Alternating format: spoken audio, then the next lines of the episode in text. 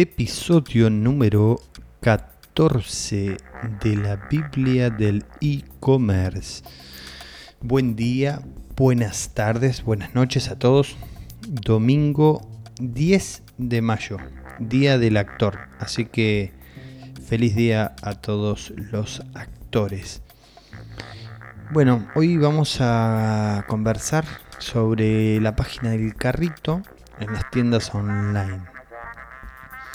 ¿Qué deberían tener? Eh, estos son algunos tips eh, que, van a aumentar la tasa de conversión. Recuerden que estamos, bueno, charlando en cada episodio. Eh, voy dando algunos tips, algunos consejos para ir mejorando nuestra página completamente.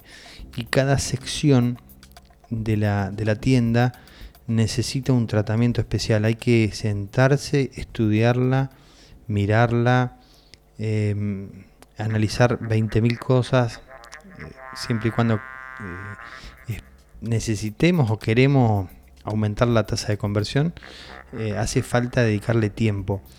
No hay lamentablemente una forma en la cual podamos decir, sí, mira, si haces esto, esto, esto y esto, te va a ir bien.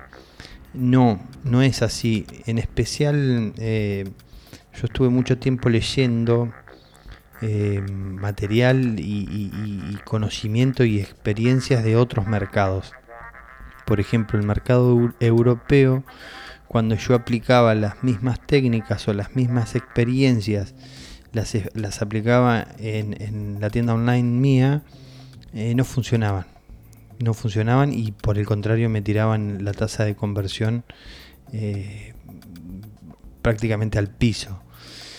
Entonces eh, fue ahí donde decidí empezar a investigar por mi cuenta y empecé a, a probar distintas cosas, empecé a hacer los famosos test AB hasta que, bueno, más o menos fui llegando a algo un poco más potable. Así que bueno, ahora les voy a comentar lo que a mí me da resultado, lo que a mí me dio resultado. Yo lo que recomiendo siempre es em, en WordPress, por ejemplo, calculo que en PrestaShop y en Magento debe haber también, hay un plugin eh, que se llama HotSmart o no, no recuerdo en este momento el nombre. Pero lo que hace es grabar la pantalla mientras el cliente está navegando en nuestra tienda. Entonces podemos ver eh, en, qué lugares se traban y en qué lugares eh, hay problemas. Entonces vamos y corregimos esos errores. Hay cosas increíbles. Yo recuerdo al principio cuando, cuando empecé con la tienda eh, en WooCommerce había un formulario, el formulario de, en el checkout, en el último paso, eh, donde las personas ponen su nombre, apellido y qué sé yo, había una opción que decía nombre de la empresa, que hasta el día de hoy sigue apareciendo, vos instalás eh, WooCommerce y te aparece la, por defecto aparece ese campo. Y al principio no le, no, yo no, no le daba pelotas, no le di bolilla y, un día empecé a recibir consultas de personas que decían, eh, ¿solo le venden a, empresas o también es a consumidor final? Eh, y yo empecé empecé a investigar por qué me hacían esa pregunta. Entonces instalé este plugin y ahí detecto que la gente, o sea, cuando estaba mientras estaba mirando el plugin, veo que en el campo que decía nombre de la empresa, la gente cerraba, se iba, se trababa, etcétera, etcétera, etcétera.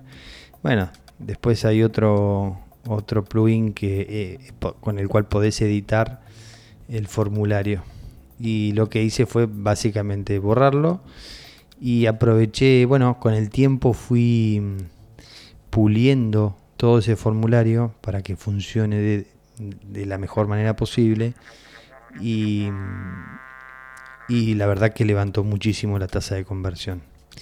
Eh, las diferencias son enormes. Bueno, vamos.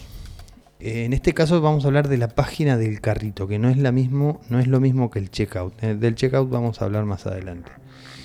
La página del carrito necesita, necesita no, yo recomiendo poner que se vean los medios de pago, no, no exageradamente, sino en, algún lugar abajo, a lo último, los medios de pago disponibles, vienen claro, de este, aclarar que son los medios de pago eh, para que el cliente no se confunda con que esa es la porque eso es otra cosa.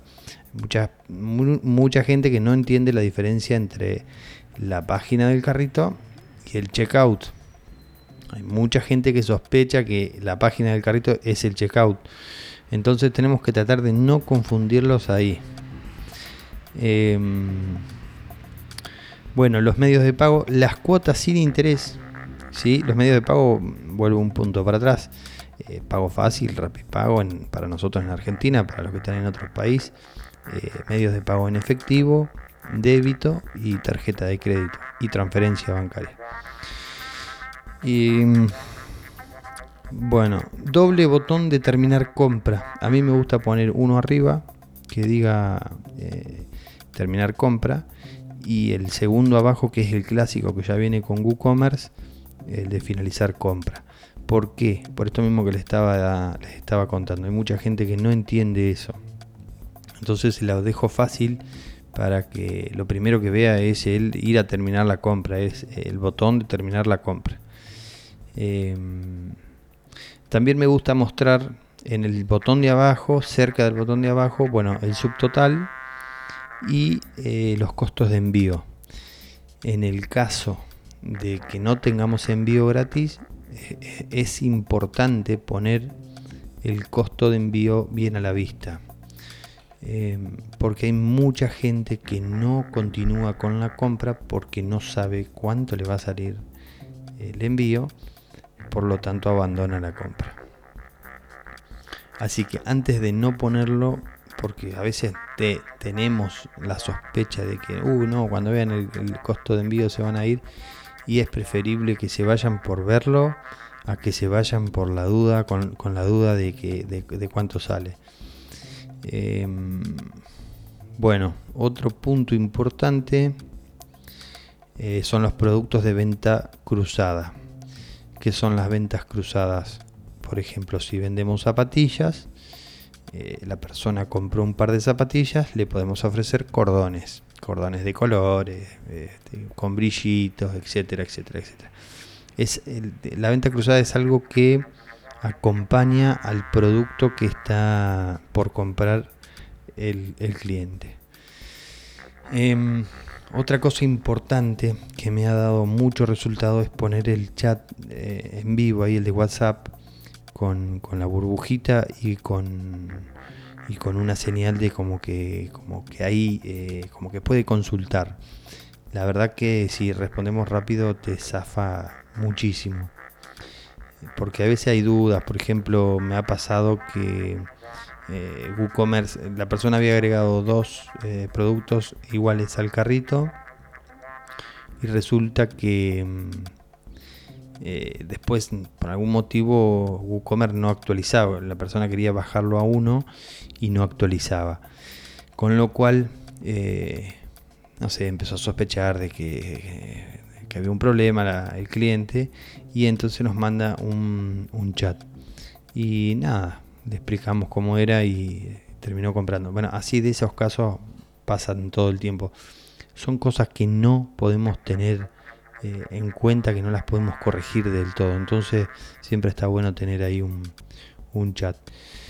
Y lo principal, lo último, em, el diseño tiene que ser limpio y ordenado.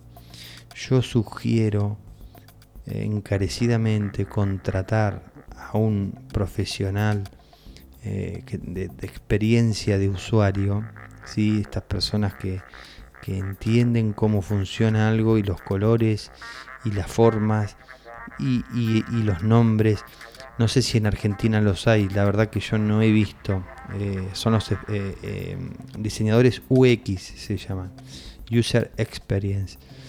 Pero mm, si no conseguimos a ninguno, siempre que estemos hablando de un emprendimiento importante, ¿no? pero, pero si lo queremos hacer solo, eh, si lo queremos, lo queremos hacer nosotros, recomiendo leer un poco de esto y entender eh, algunas cosas básicas. Eh, eso creo que es una de las cosas más, más importantes. Bueno, amigos, estamos dentro de los 10 minutos. Nos vemos mañana Casi, casi que hoy no llego a publicar el, podcast. Me vine hoy 21 y 35 a la oficina para grabar el podcast porque me propuse me propuse hacer uno por día y no quiero fallar y quiero desarrollar esta disciplina así que nada nada espero que espero haber dejado algo de valor y nada, cualquier cosa, cualquier duda, cualquier pregunta o tema eh, que quieran que desarrolle, como siempre, me mandan un mensaje y con gusto lo, lo analizo y hasta lo podemos desarrollar. Que tengan un hermoso domingo, un hermoso lunes si lo escuchan mañana. Y nos vemos pronto, nos escuchamos pronto.